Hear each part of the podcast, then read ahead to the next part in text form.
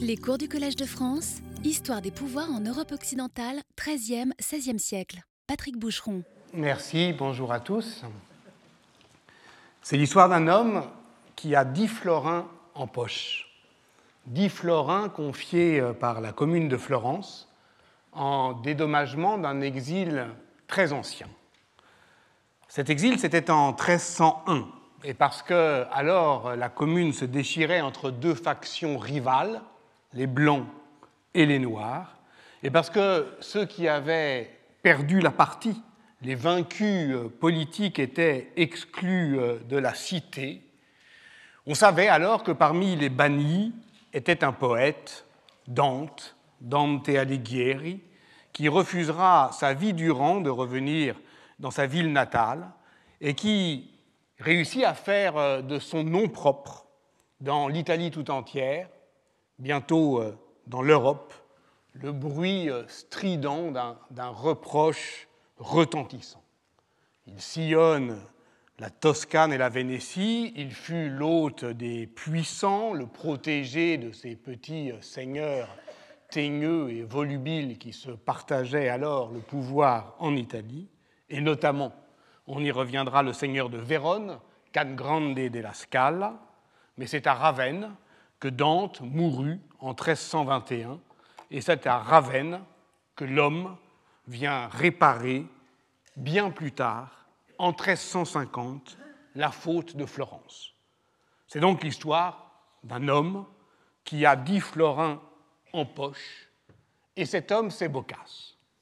Nous sommes en 1350, je l'ai dit, 29 ans après la mort de l'auteur de cette comédie que l'on n'appelle pas encore divine, et l'homme s'avance vers euh, le monastère Santo Stefano degli Ulivi, parce que c'est à la fille du poète qu'il doit remettre les dix florins.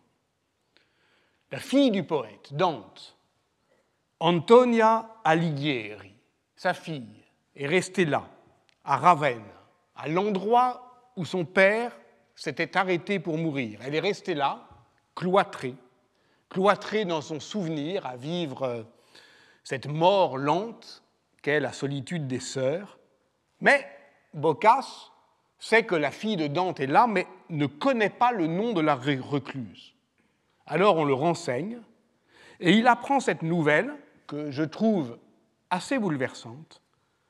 Au monastère, la fille de Dante se faisait appeler désormais sœur Béatrice. Ainsi donc, la fille avait-elle prise le nom de l'amoureuse défunte, la petite morte, de celle qui n'était pas sa mère, mais à qui son père avait rendu, par son chant de douleur, euh, au fond, euh, la, la puissance d'être immortel. Béatrice, l'amoureuse de neuf ans, celle dont la mort perça de douleur la vie de Dante, cette ombre frêle qui laissa sur une trace si légère sur la terre que les historiens en vinrent à douter de son existence. C'est parce qu'elle avait changé de nom, comme vous le savez. Elle était née, on le sait à présent, Bice et Portinari, mais dans sa Vita Nuova, le poète écrit Lorsqu'à mes yeux parut pour la première fois la glorieuse dame de ma pensée, laquelle fut appelée Béatrice par bien des gens qui ne savaient ce que c'est que donner un nom. Pourquoi ne savent-ils pas ce que c'est que donner un nom? Car ils ne savent pas ce qui se cache derrière un nom. Ils ne savent pas que le nom fait écran. Et voilà pourquoi Dante comprend immédiatement que cette dame à qui il adresse ses louanges, qui, qui se trouve là, il lui faut la nommer, marquer le nom de cette très gentille, écrit-il dans la Vita Nuova, c'est-à-dire faire de cette gentille dame un bouclier de vérité, schermo, un bouclier. Voici donc une société enfiévré par le démon de l'allégorie, qui n'envisage pas la rénovation, vita nuova, refaire sa vie à partir d'un passé récent, construire du nouveau, comme autre chose, cette rénovation, que euh, un dépassement de la lettre dont le changement de nom est toujours le signe le plus visible. Elle est, comme Paul de Tarse l'écrivait aux Éphésiens, la rénovation est conversio nominis.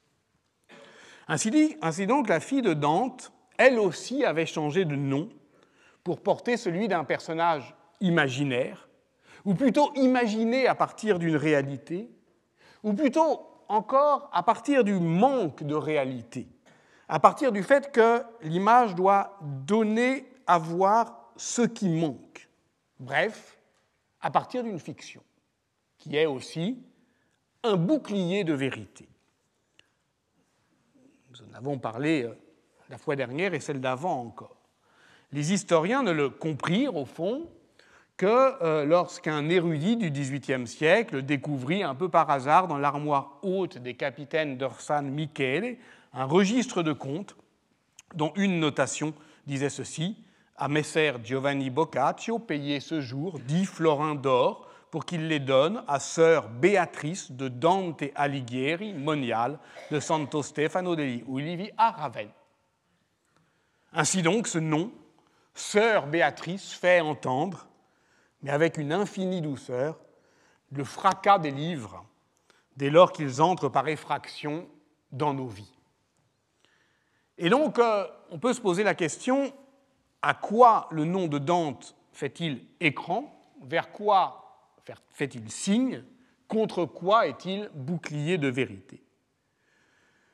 De la lecture de Dante, Boccace ne s'est jamais remis. Et c'est de Dante d'après Boccace, depuis lui, dont il me faut parler aujourd'hui, et comprendre que ce depuis Boccace fait de Dante un passé récent dans lequel, au fond, se comprend toute l'histoire qu'il nous faut raconter. Il n'est pas le seul, Boccace, de ne s'être jamais remis de ce fracas étourdissant d'un livre on peine à imaginer la renommée immédiate et brutale du poète dans l'Italie du XIVe siècle. En 1317, un notaire de San Gemignano copiait au verso de la première page de garde d'un registre d'accusation du podestat de Bologne trois vers de l'enfer. 1317. L'enfer n'est même pas achevé. Giorgio Petrocchi, le, savant éditeur de la comédie, y a vu la première attestation de réception et de euh, connaissance du poème, On trouve aussi d'autres fragments du texte dans les mémoriali de la ville de Bologne à partir euh, de la même année 1317 et quatre ans plus tard, en 1321, donc l'année de la mort euh, de Dante. C'est toujours à Bologne qu'un notaire, qui rédige alors un contrat de mariage, et lorsqu'il s'agit de, conclure un acte, eh bien, au fond, c'est un, un chant de Dante qui lui vient à l'esprit et il le note comme ça. C'est la trace minuscule euh, d'une première diffusion sociale de l'œuvre avant celle euh, des scribes et des glosateurs, cette notation griffée dans, dans la modestie d'un acte de la pratique qui dit bien à la fois, vous le savez, la place des notaires dans cette société urbaine de l'Italie communale qui est à la fois intensément alphabétisée et aussi profondément ritualisée, cette contradiction que j'ai proposé d'appeler dantesque euh, la semaine dernière, parce que les rapports sociaux y sont à la fois littérarisés, c'est-à-dire qu'ils passent euh, fréquemment par la médiation de, l'écrit pragmatique, et en même temps, euh, ils demeurent ritualisés, codifiés par des gestes, des attitudes, des manières d'être. Alors évidemment, on peut dire qu'il y a là comme une sorte de légende de la culture italienne et tous euh, probablement euh, n'avaient pas les, vers de Dante euh, à la bouche comme dans un film de Fellini, Le peuple fredonne des airs d'opéra.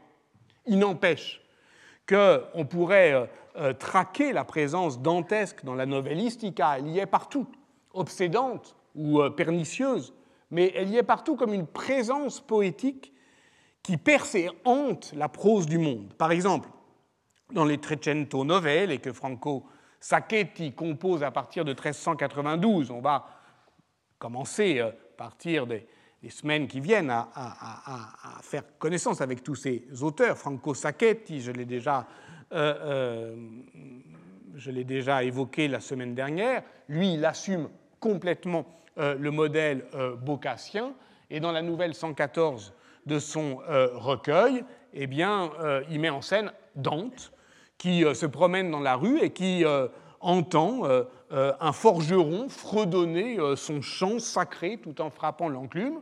Et il s'en indigne parce qu'il n'a pas terminé. Et donc euh, suit euh, euh, une dispute sur ce que c'est que l'art et la souveraineté de l'art et, à qui il appartient.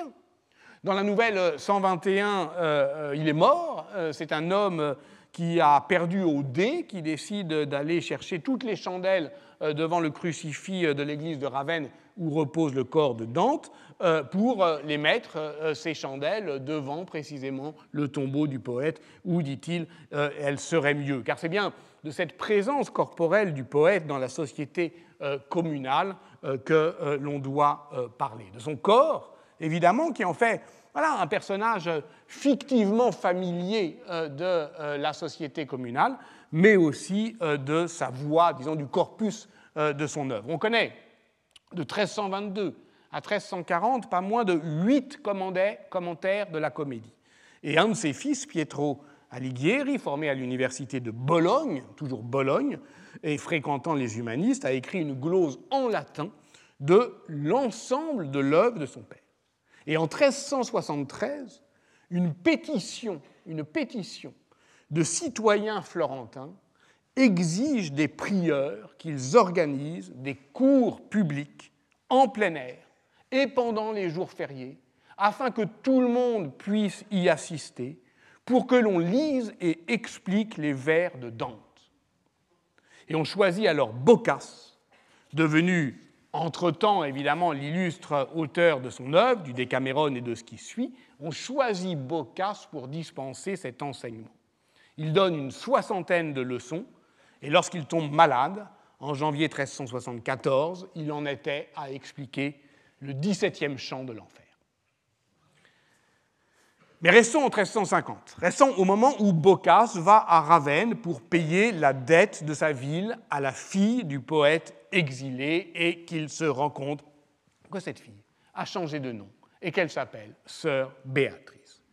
Qui est-il alors, Boccace, en 1350 Celui qui est né euh, en 1313, donc qui avait huit ans à la mort euh, de Dante, euh, qui est le fils naturel d'un important homme d'affaires, Boccaccino di Cellino, lié à la compagnie des Bardi, qui l'a suivi euh, à Naples, qui a été à la fois à Naples un commis des affaires des Bardi, mais aussi un familier de la cour de Robert. Qui est-il en 1350 bah, D'abord, il est l'orphelin, il est celui qui euh, a vu euh, mourir son père euh, par la peste. Il est celui qu'on appelle désormais Dominus. Il est celui qui a en charge les affaires de sa famille. Il est donc le chef de famille. Il est obligé de s'engager dans les affaires de la cité. Il a une activité politique intense et il conserve au fond aussi le deuil de Naples comme d'un paradis euh, perdu. Vous voyez dans le Décaméron à plusieurs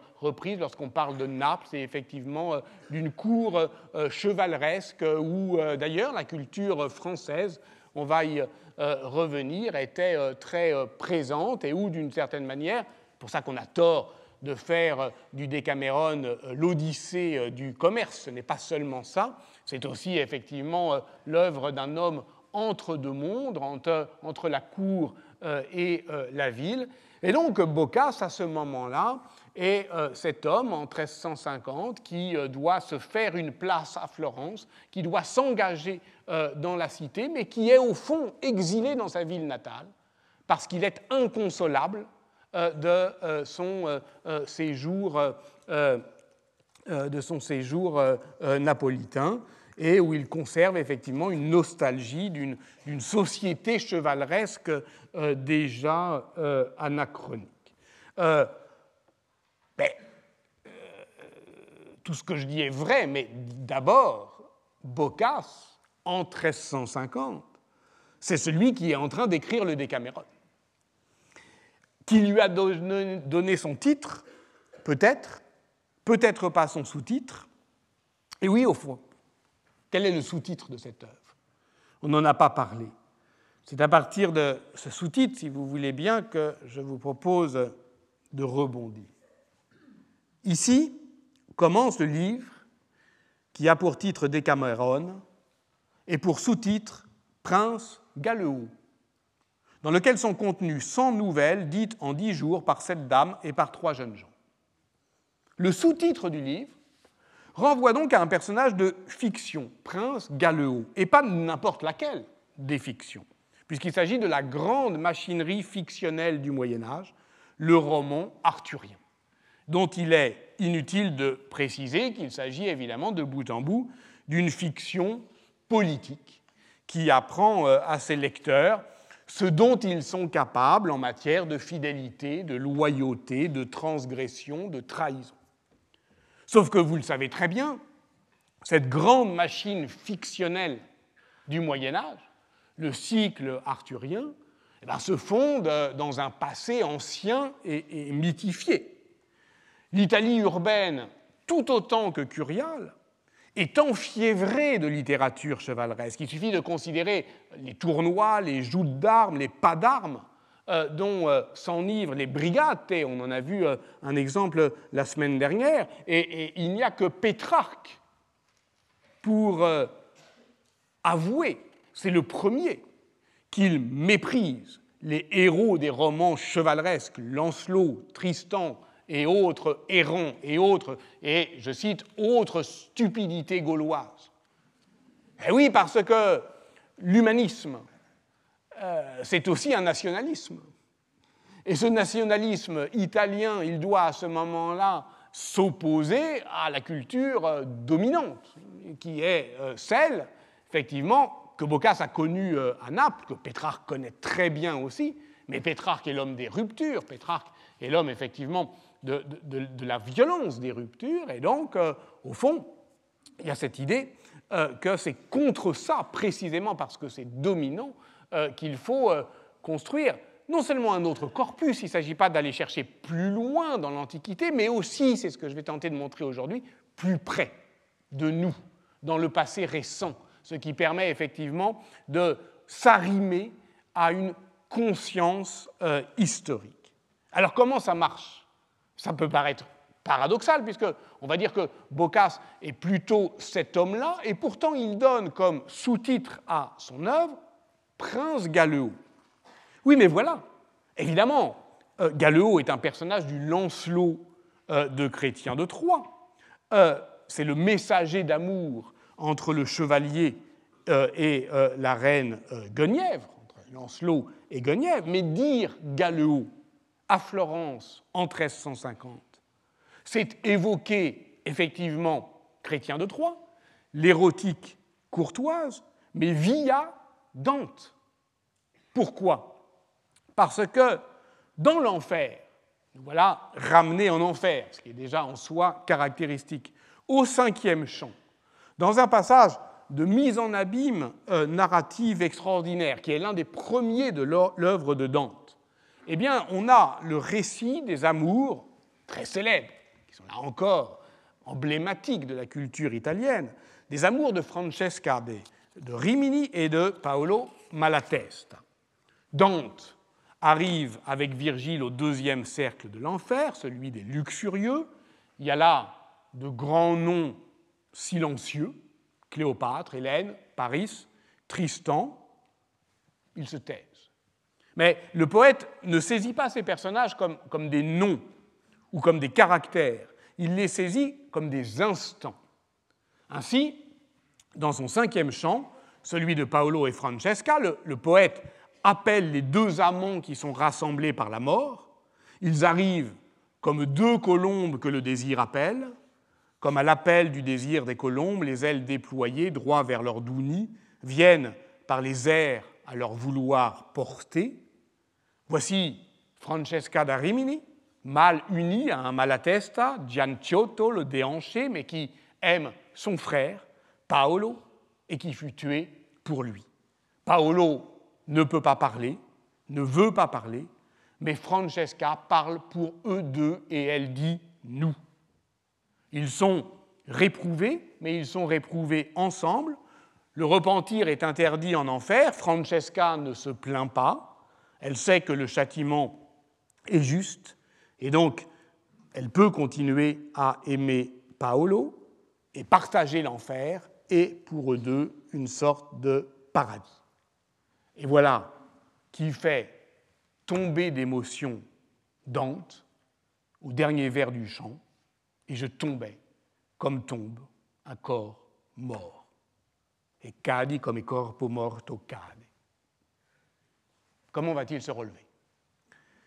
Entre-temps, avant cette chute, les deux amants lui auront révélé qu'ils se sont embrassés pour la première fois en lisant sous un arbre l'histoire de Guenièvre et Lancelot.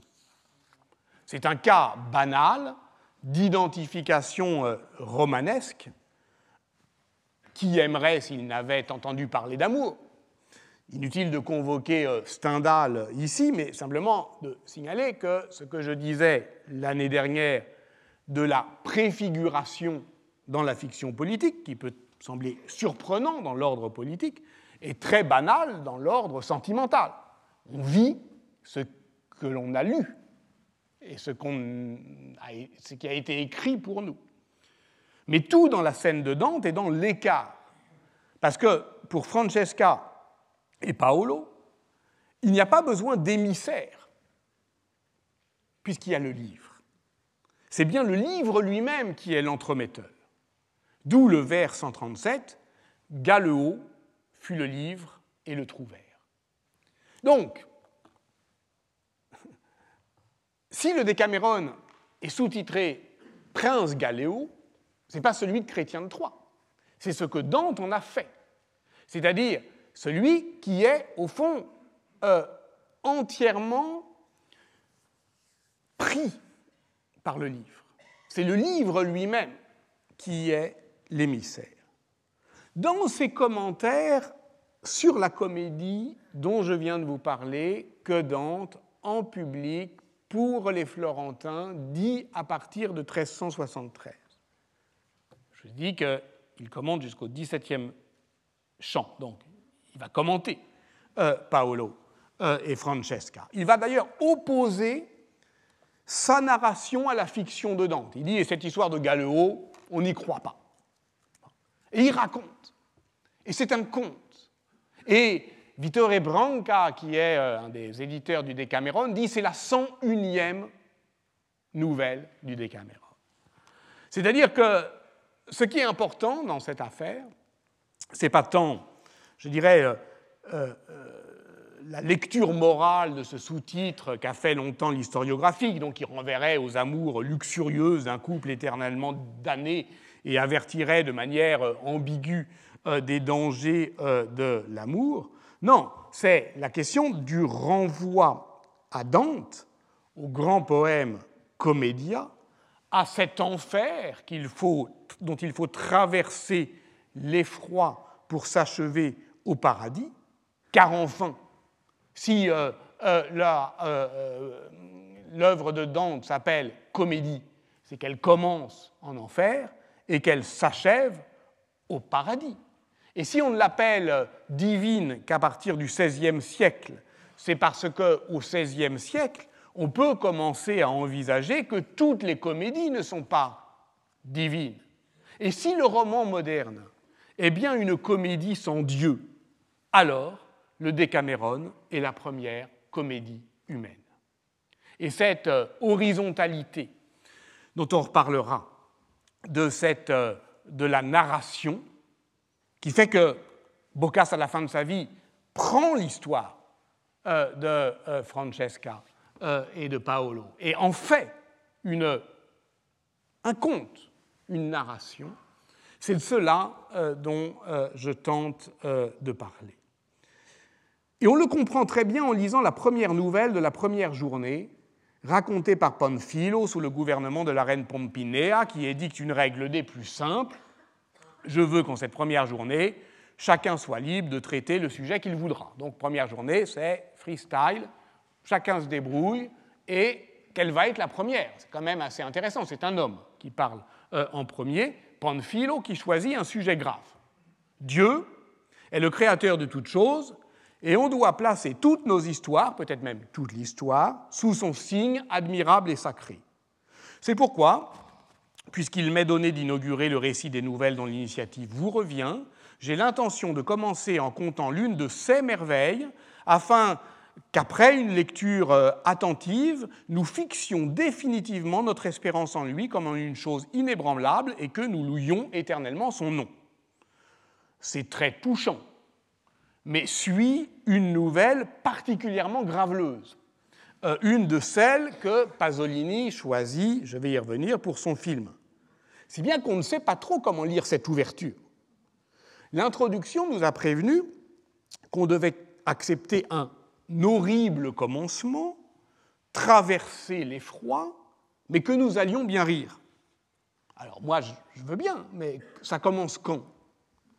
Dès l'entame de la première nouvelle Dans cette profession de foi qu'il ne faudrait pas trop prendre au sérieux, mais oui, mais en même temps, on sait qu'on ne doit pas s'exagérer l'irreligion de Boccace, ou opposer de manière trop abrupte le, le Boccace du Décameron, de celui du, du Corbatio, du Corbeau, qui est euh, plus sombre et plus dévot à la fin de sa vie. On doit se souvenir, par exemple, qu'il a été terrorisé véritablement terrorisé lorsqu'il a appris qu'un mystique siennois prophétisait sa mort prochaine. Donc c'est compliqué. Au fond, euh, au fond, on ne sait pas. Déjà, on ne sait pas.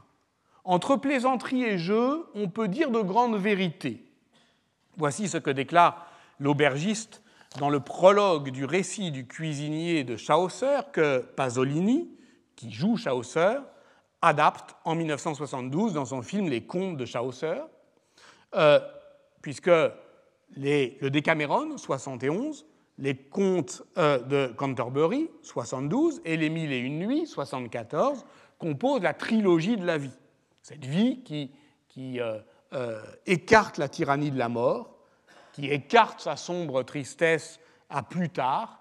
Plus tard, c'est Salaud ou les 129 journées de Sodome, qui inaugure en 1975 pour Pasolini une trilogie de la mort inachevée, précisément du fait de l'irruption brutale de celle qu'il devait conjurer, la mort.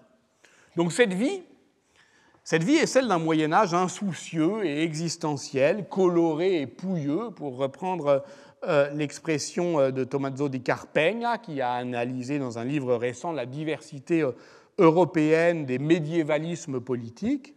Et dans l'Italie de Pasolini, le, Moyen Âge représente ce monde paysan qui est précisément en train de mourir, en même temps que meurent les lucioles, ce qui est une réminiscence dantesque. Et là s'origine une vision politique d'un long Moyen Âge qui vient mourir à nos pieds, comme une chute du cours de l'expérience, pour parler comme Walter Benjamin, et qui, euh, au fond, est, porteur d'un programme d'action euh, politique, comme d'ailleurs le long Moyen Âge de Jacques Le Goff, cette périodisation porteuse qui n'a pas de sens si elle n'est rapportée au, au, matérialisme historique. Io sono una forza del passato, écrit Pasolini. Moi, je suis une force du passé mon amour est dans la seule tradition. Je viens des ruines et des églises, des retables, des villages, oubliés sur les Apennins ou les Préalpes, où ont vécu mes frères. Ce projet est celui d'un renversement idéologique. Au moment où Pasolini euh, filme le Décameron, il envisageait d'écrire un essai dont le titre aurait été Comment récupérer au profit de la Révolution quelques affirmations réactionnaires. Ce renversement est évidemment un retournement parodique, et voilà pourquoi il a à voir avec la croyance dans la force politique de la dérision. Et voilà pourquoi Pasolini est ici le contemporain d'Italo Calvino, qui collecte alors ses contes italiens du théâtre de Dario Fo ou des chansons de Fabrizio D'André. Je me suis égaré, oui, peut-être, d'accord, mais pas tant que ça. Parce que je veux montrer que Pasolini n'a pas tort de s'autoriser de Boccace pour revendiquer l'efficacité émancipatrice d'un rire libérateur. Non pas que le rire fasse du bien, dans ce cas, il n'est rien d'autre qu'un auxiliaire de l'autorité, un dérivatif carnavalesque de la colère, mais parce que le rire produit de la vérité. Dans sa généalogie des dieux païens, qui est le grand essai humaniste sur les mythes antiques que Boccace commence à rédiger précisément dans cette année 1350. Dans sa généalogie des lieux païens, des dieux païens, pardon, Boccace définit, en accord avec toute la tradition médiévale, la fable comme un voile, vélamen, ou une écorce, cortex, qui cache la vérité de l'exemple sous une fiction. Si on reprend donc le fil du récit, Panfilo a choisi pour la première nouvelle de la première journée de faire rire sur un sujet grave. Et on va rire précisément parce que le sujet est grave et qu'on attend de la fiction qu'elle produise sa vérité.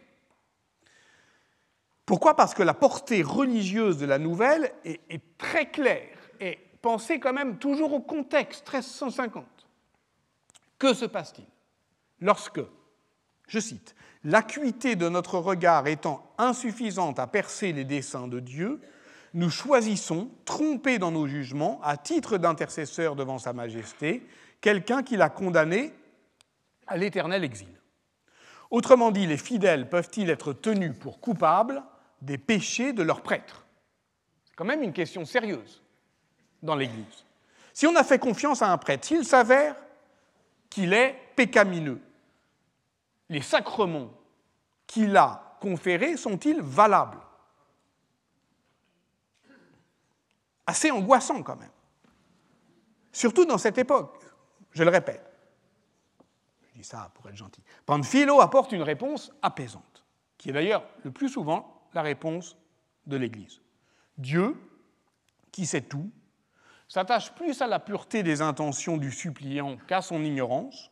Donc si le suppliant a fait très sincèrement confiance à un intercesseur impur, Dieu agit comme s'il comptait ce dernier au nombre des bienheureux et exauce ceux qui lui adressent leurs prières. Dieu agit comme si.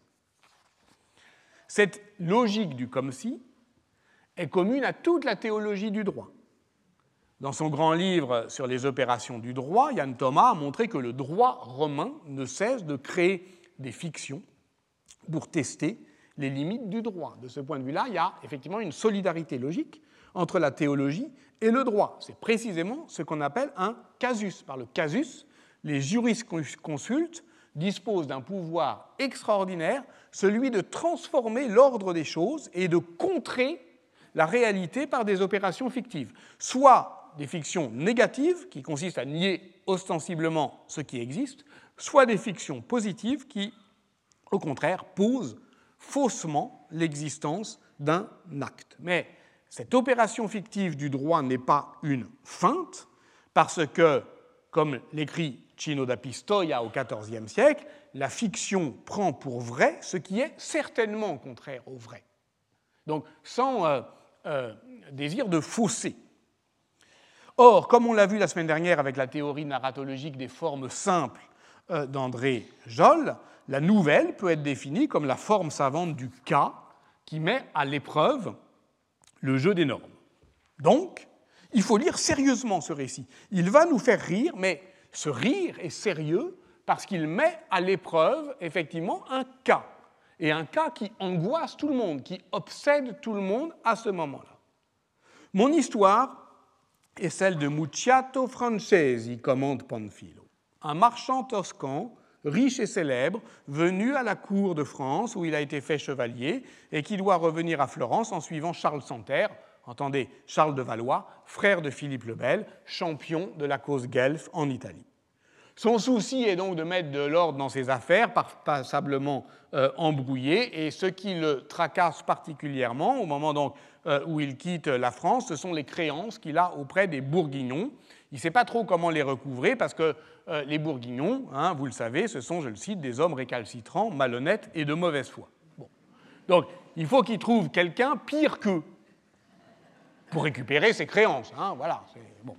Euh, alors qu'il n'y sera plus. C'est alors qu'il se souvient d'un certain maître Ceparello de Prato qui descendait souvent chez lui à Paris. Et lui est encore pire que les Bourguignons, donc il pourra traiter avec eux. Arrêtons-nous ici, toujours au seuil de la nouvelle, mais on est déjà un pas en avant. Et voyons où nous en sommes.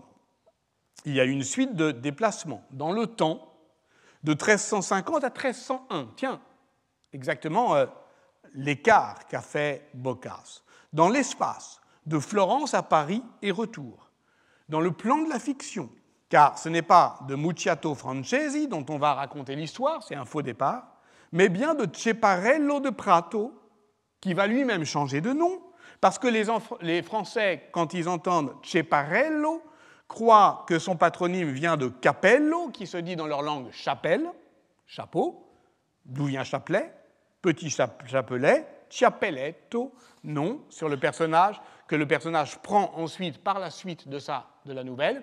Il est donc nommé par une équivoque. Et donc on abandonne en chemin Mucciato Francesi, de qui on était censé raconter l'histoire. Or, son existence est pourtant historiquement attestée. Les lecteurs des rois maudits auront reconnu mouche, de biche et mouche, c'est-à-dire les banquiers florentins euh, euh, qui sont autour de Philippe le Bel, qui, qui, accompagne Charles de Valois en Italie, puis Guillaume de Nogaret lors de son ambassade auprès de Boniface VIII, qui aboutit à la fameuse gifle de euh, septembre 1303, date à laquelle il meurt probablement. Donc, la chaîne fictionnelle serait donc, je résume, un auteur bien réel, Boccace, qui raconte comment un personnage de fiction, Panfilo, raconte l'histoire d'un personnage réel, Mucciato Francesi, qui se souvient d'un personnage fictif, Ceparello, qui change de nom entre-temps, Ciappellato, et dont on va finalement connaître l'histoire. Vous avez compris? Eh bien, c'est dommage parce que c'est encore plus compliqué que ça. Dans un mémoire publié en 1885 sous le titre Documenti di Ser Ciappellato, l'érudit Cesare Paoli a retrouvé dans des rouleaux de comptes du bailli d'Auvergne entre 1287 et 1289 plusieurs mentions d'un certain Ceperello da Prato, banquier italien au service de Philippe le Bel, receveur des finances du roi en Auvergne. Or, le Ceperello dont il va être question n'est pas banquier, mais est notaire. Et pourtant, Boccace reprend un nom, un nom propre dans la documentation, ou en tout cas dans, une mémoire disponible, dans un passé récent. C'est donc à partir d'une trace historique beaucoup plus ténue, mais pas complètement effacée, que Boccace crée son personnage de fiction. Pourquoi? Ser Ciappelletto est en effet un menteur, gourmand, buveur, joueur, tricheur au dé, dépravé, cruel et coléreux. Notaire de son état, il était fort honteux quand l'un de ses actes n'était pas tenu pour un fou. Pour faire bonne mesure, on ne le voyait jamais à l'église, il bafouait avec d'abominables paroles les sacrements qu'il tenait pour méprisables. Par contre, il visitait assidûment les tavernes et fréquentait les lieux malfamés. Il aimait autant les femmes que les chiens, les coups de bâton. L'autre sexe le réjouissait par contre. Bon. Voilà le personnage après des péripéties dont je vous passe le détail. Ciappellato tombe brutalement malade chez les usuriers bourguignons qu'il était venu visiter et il est sur le point de mourir. Alors visiter au sens des tontons flingueurs, hein, je vous rappelle, hein, pour aller récupérer les créances. On appelle un moine. Ciappelletto lui confesse une vie exemplaire et une foi immaculée. Et cette confession crée un enchâssement, une nouvelle dans la nouvelle. Elle est très longue. En fait, c'est l'essentiel de la nouvelle. Et c'est une parodie de vie de saint, évidemment. Euh, on ne voit pas trop comment on pourrait croire à ça. Eh bien, le moine croit vrai cette parodie de récit de sainteté, et tandis que le notaire meurt le soir même, on l'enterre en grande pompe, les fidèles émus accourent pour euh, s'arracher des reliques qui évidemment ne manquent pas de faire des miracles, et Cer Ceparello euh, est dès lors euh, vénéré comme un saint sous le nom de Ciappelletto, c'est-à-dire chapelet, comme si la fabrique de la sainteté était en somme une blague qui réussissait ou une parodie qui tournait mal, ou bien, enfin, une fiction qui devenait vraie. Or, ce qui est vertigineux dans cette histoire, dans cette première histoire, c'est que tout est vrai, y compris les miracles qui s'accomplissent. Ainsi donc vécut et mourut maître Ciappelletto de Prato, dont on fit un saint, comme vous venez de l'entendre, loin de moi l'idée de nier sa présence parmi les bienheureux, puisque, ben, je vous rappelle ce qui a enclenché tout ça, les desseins de Dieu sont impénétrables, il a pu... Alors, est-ce qu'il a cru sincère le repentir Sans doute pas, donc c'est pour ça que Panfilo dit, moi je pense quand même qu'il est en enfer, le gars. Mais en revanche, les euh, miracles qu'il est en train de faire, bah, puisque les gens y croient, eh bien, ils peuvent être considérés pour vrais. En attendant, je cite, le récit de Panfilo suscita par endroits les rires des dames qui le louèrent dans son ensemble. Elles ont bien ri, mais par endroits. Par endroits seulement. Lesquels? Sommes-nous bien certains de les reconnaître, de nous y retrouver? Elles ont ri euh, comme euh, les euh, usuriers bourguignons ont, ri, mais dans une étude récente des premières traductions de, de la nouvelle de Bocas, qui a été menée par Enrica Zanin, eh bien, on voit que ce rire n'est pas vraiment communicatif et finit par être incompris.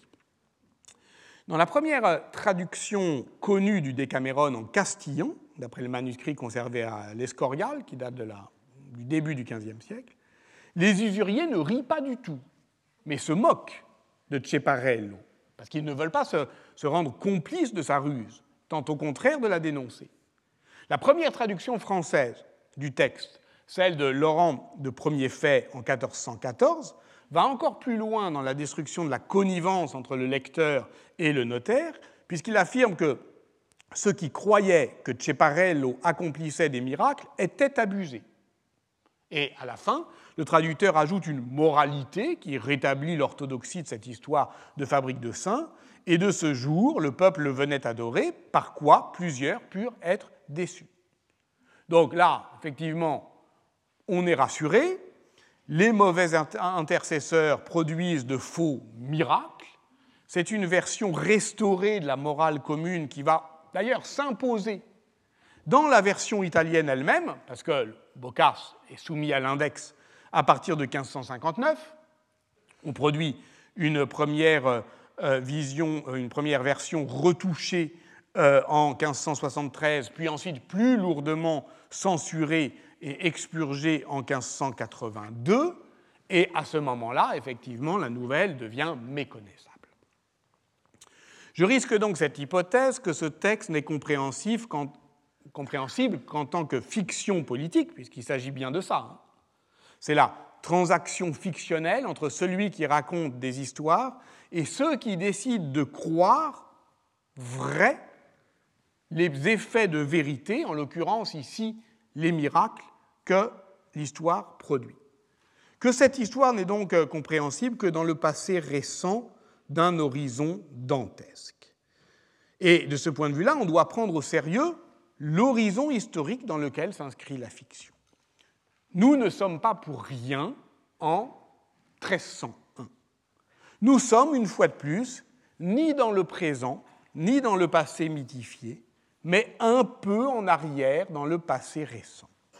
Si les chronologies sont des fictions, c'est aussi, comme l'écrit Mathieu Riboulet dont Entre les deux, il n'y a rien, car ça commence toujours avant et il finit toujours par manquer quelque chose. Alors, qu'est-ce qui commence avant et qu'est-ce qui manque? Nous sommes donc en 1301, au moment où l'entrée de Charles de Valois à Florence contraint Dante Alighieri à l'exil. C'est lui qui manque. Dante, diminutif de durante, celui qui dure, qui donne, qui endure. Or, le génie de Dante est de transformer son nom propre en reproche éclatant et sonore. Après tout, comme l'a bien montré Giuliano Milani, qui a rassemblé toutes les pièces de ce dossier, tout le cartulaire euh, politique euh, de l'exil de Dante, le bannissement est un mode de régulation ordinaire du jeu politique à partir du moment où cette société communale n'est plus une société du conflit, mais une société de l'exclusion. Exilé, euh, les bannis peuvent poursuivre euh, le euh, combat politique par d'autres moyens et puis surtout négocier leur retour, ce qu'ils font tout le temps. Or, Dante est un exilé comme les autres et n'est pas un exilé comme les autres. Parce que lorsqu'on lui propose en 1311 l'amnistie, eh bien il refuse. Et toute la comédie, au fond, est davantage qu'un plaidoyer pro domo, une extraordinaire vengeance, la mise en accusation de ses accusateurs, une vengeance légale contre leur honneur, comme une peinture infamante en verre, comme une longue liste de vitupérations. Et c'est pour ça qu'il ne rentre pas.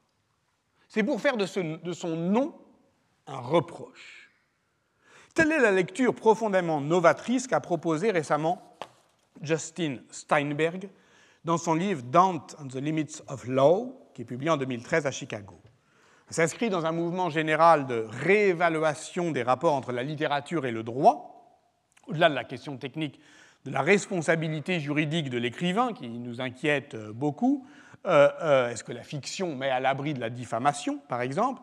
Euh, Il s'agit donc pas seulement de prendre en charge, je dirais, les fondements imaginaires du droit, dans le sillage notamment des travaux de François Host, euh, raconter la loi aux sources euh, de euh, l'imaginaire, sur Kafka, Sade ou Balzac, par exemple, mais en envisageant les corpus juridiques, et notamment le droit romain, comme des littératures. Il faudrait, par exemple, dans cette optique, s'intéresser de plus près, on le fera, pense, au préambule des statuts urbains de l'Italie communale qui ont leur propre narrativité. Donc, à la fois concevoir la narrativité des énoncés euh, normatifs et la normativité des énoncés euh, littéraires, puisque c'est ce nouage euh, que le christianisme, ou cette double capture que le christianisme impose. Mais imaginer le droit, c'est aussi tester ses limites. C'est-à-dire que Justin Steinberg, à partir d'une lecture des cas dantesques, montre qu'on peut en faire une lecture juridique de la comédie dégager quelques grands principes structurants de l'œuvre, et notamment quatre l'infamie, l'arbitraire, le privilège, le pactum. Il ne s'agit pas de dire que Dante pouvait euh, techniquement manier ces concepts de droit savant, il n'en avait pas reçu la formation. Il s'agit de dire qu'il transmet le savoir social partagé de cette Italie communale caractérisée, je l'ai dit, par une profonde culture juridique. Le développement de l'arbitrium, nous intéresse tout particulièrement car c'est bien ce pouvoir discrétionnaire qui définit juridiquement la tyrannie.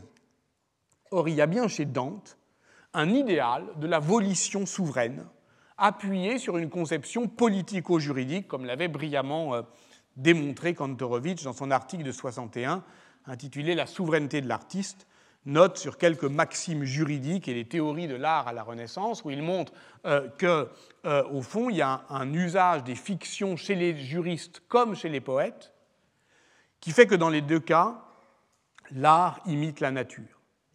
Je le cite, sous cet aspect, la fiction n'était pas plus mensongère que la poésie, et voilà pourquoi le poeta creator devient procreator, c'est-à-dire égal à Dieu dans le commentaire que Landini donne au XVe siècle de l'œuvre de Dante.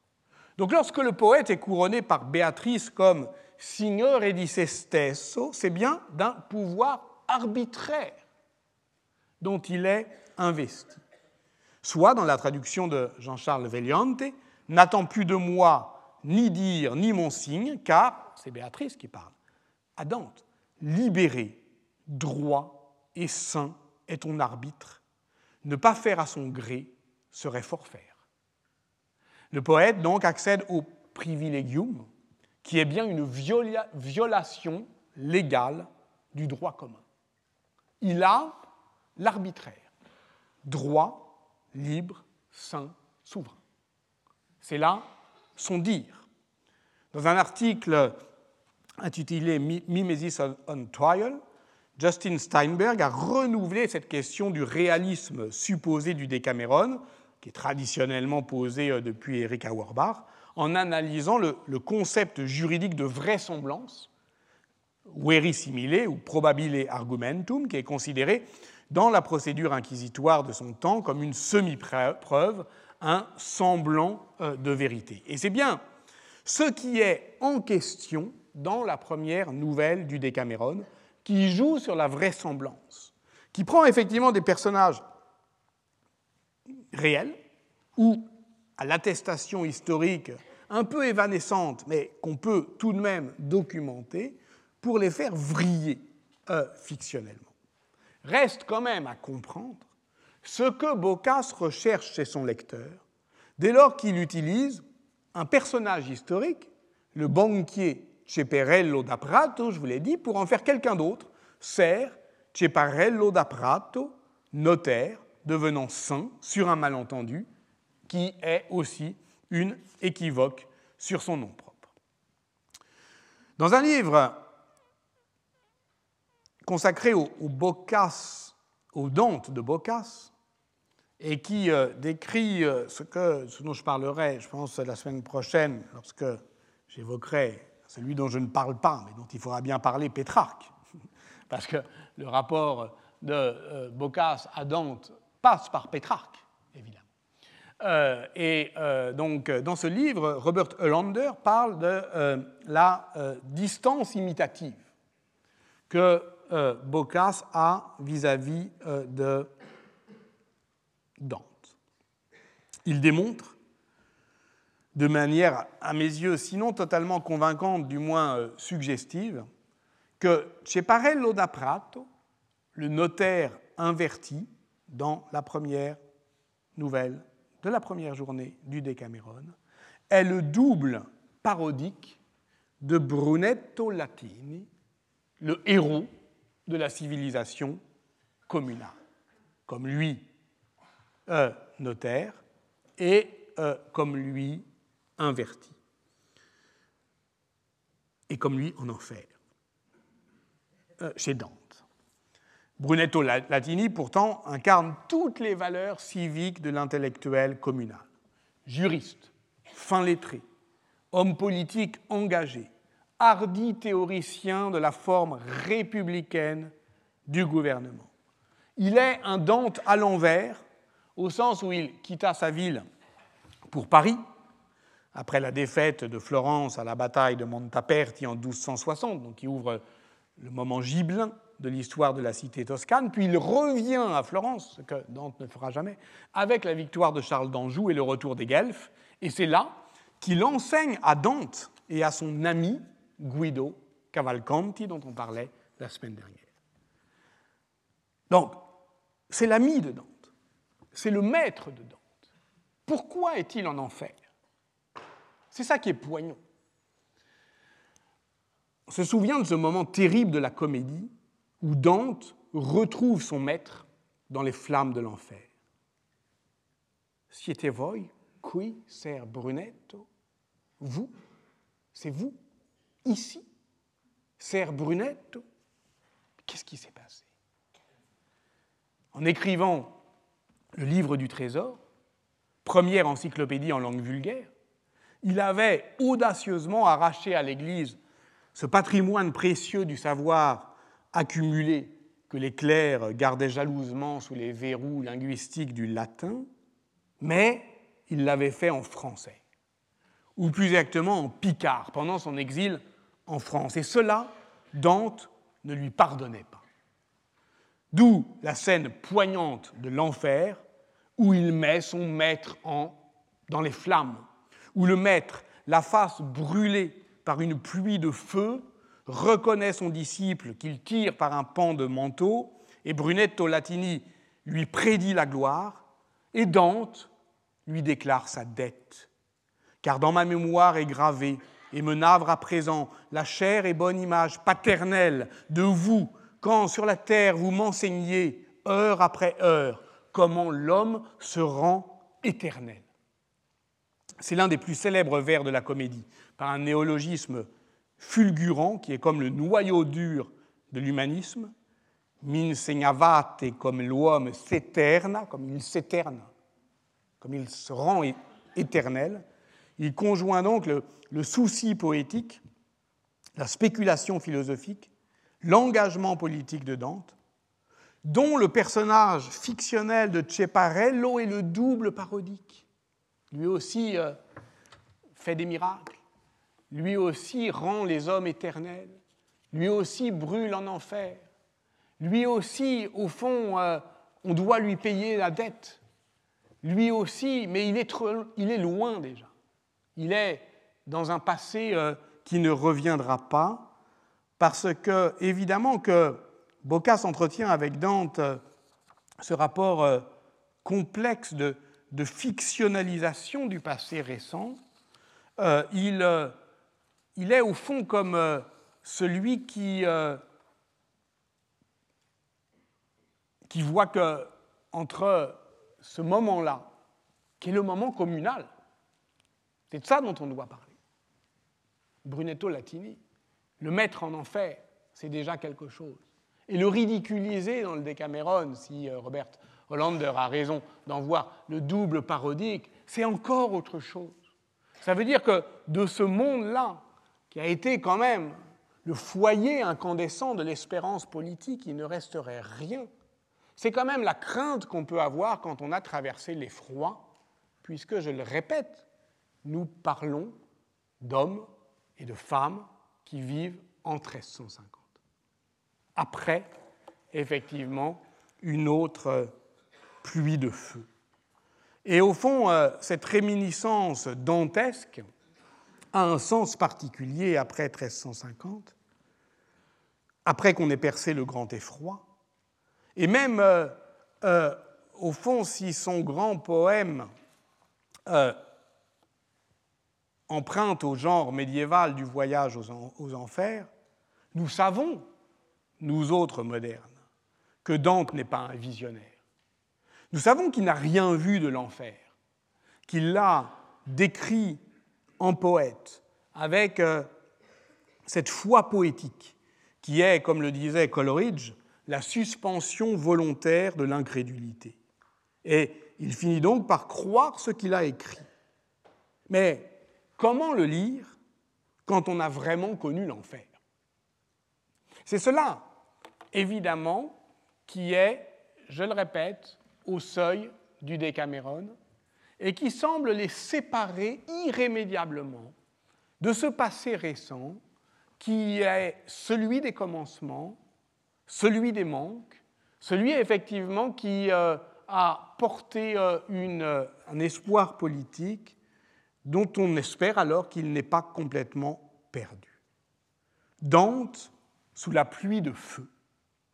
Tel est le titre du grand livre d'André Pézard, commentaire du chant 15 de l'enfer, publié en 1950, entièrement euh, habité par les hantises d'un passé récent, celui que Pézard, italianiste, euh, professeur euh, ici au Collège de France, combattant, avait connu sous le feu des tranchées et dont il tint témoignage dans Nous autres à Vauquois. Dante sous la pluie de feu, entièrement consacré à cette scène-là où Dante reconnaît son maître qu'il a placé en enfer. Lire Dante sous la pluie de feu. Cela, les modernes le savent, et je ne peux ici que vous renvoyer, pour terminer, au bouleversant euh, chapitre Le chant d'Ulysse de Si c'est un homme de Primo Levi qui écrit comment il racontait à un jeune étudiant alsacien qu'il appelle le Piccolo, c'est-à-dire le livreur commis, le 26e chant de l'enfer qui met en scène Ulysse. Mais non pas ce héros du retour qu'est euh, l'Ulysse de l'Odyssée, parce que celui-là, Dante ne le connaissait pas. Celui-là ne sera révélé que par la traduction latine de l'épopée homérique, mise en œuvre par Leonzio Pilato en 1365 sur la demande de Boccace et Pétrarque. Non, le 26e chant de l'enfer est le chant d'un Ulysse médiéval, d'un Ulysse qui ne revient pas, d'un Ulysse sans retour, d'un Ulysse qui s'abîme en mer, au-delà des colonnes d'Hercule, d'un navire et d'un équipage qui sombrent euh, aux abords de l'île du Purgatoire. Car Ulysse est chez Dante le héros tragique de l'Occident, de l'occidentalisation du monde, de cet élan que l'on dit de rupture, mais qui est en réalité profondément médiéval, qui poussera les navigateurs à briser le cercle méditerranéen et à mettre le cap vers l'ouest. Je signale que Boccace en a été euh, euh, l'observateur, lui qui a écrit sur euh, les Canaries. L'Ulysse de Dante désire divenir del mondo esperto, devenir du monde le savant, l'expert, quitte à s'aventurer sur la grande mer de l'être pour aller vers le monde senza gente, le monde sans rien, sans gens. Ce qu'il y a de bouleversant dans ce texte, c'est que Primo Levi restitue exactement ce que c'est que citer de mémoire. Les vers s'enchaînent, mais certains manquent.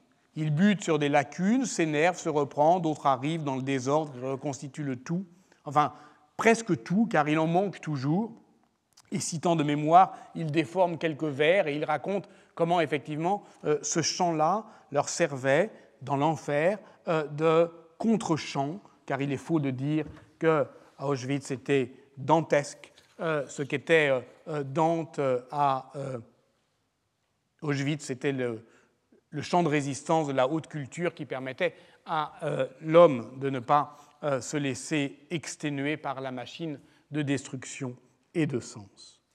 Tout est dit dans ce passage de la ténacité et de la fragilité de la mémoire, du fait que même si ce passé récent est, séparé de nous, il en reste toujours quelque chose, car ça commence toujours avant et il finit toujours par manquer quelque chose. Et tout culmine vers ces vers. Considérez votre semence, vous ne fûtes pas fait pour vivre comme des bêtes, mais pour suivre vertu et connaissance. Vous ne fûtes pas fait pour vivre comme des bêtes. Et Primo Levi écrit J'y suis. Attention, Piccolo, ouvre grand tes oreilles et ton esprit. J'ai besoin que tu comprennes. Considerate la vostra semenza. Et c'est comme si moi aussi j'entendais ces paroles pour la première fois, comme une sonnerie de trompette, comme la voix de Dieu. Alors effectivement, à ce moment-là, tout peut être sauvé par la reconnaissance d'un visage, par l'irruption bouleversante d'un nom propre. Siete voi qui, ser Brunetto, c'est toi, Brunetto Latini? C'est toi, ser Ciappelletto C'est toi, Béatrice, en 1350. Tout cela ouvre effectivement la possibilité, vous l'avez compris, d'une lecture qui est une lecture euh, contextuelle, en contexte de euh, cette œuvre et de ce qu'elle va autoriser à partir de la semaine prochaine. Mais tout cela, vous l'avez compris aussi, suppose qu'on considère historiquement euh, ce passé récent, puisque c'est de cela dont j'ai parlé. Qu'est-ce que c'est qu'un passé récent, au fond? Que la cruauté des temps euh, rend, au fond, euh, infranchissable, éloigné de nous, séparé de nous, mais que la fiction permet, malgré tout, euh, de ramener à nous pour que cela, ce qui a eu lieu, ne nous manque pas trop. Voilà, merci, à la semaine prochaine. Retrouvez tous les contenus du Collège de France sur www.colège-2-france.fr.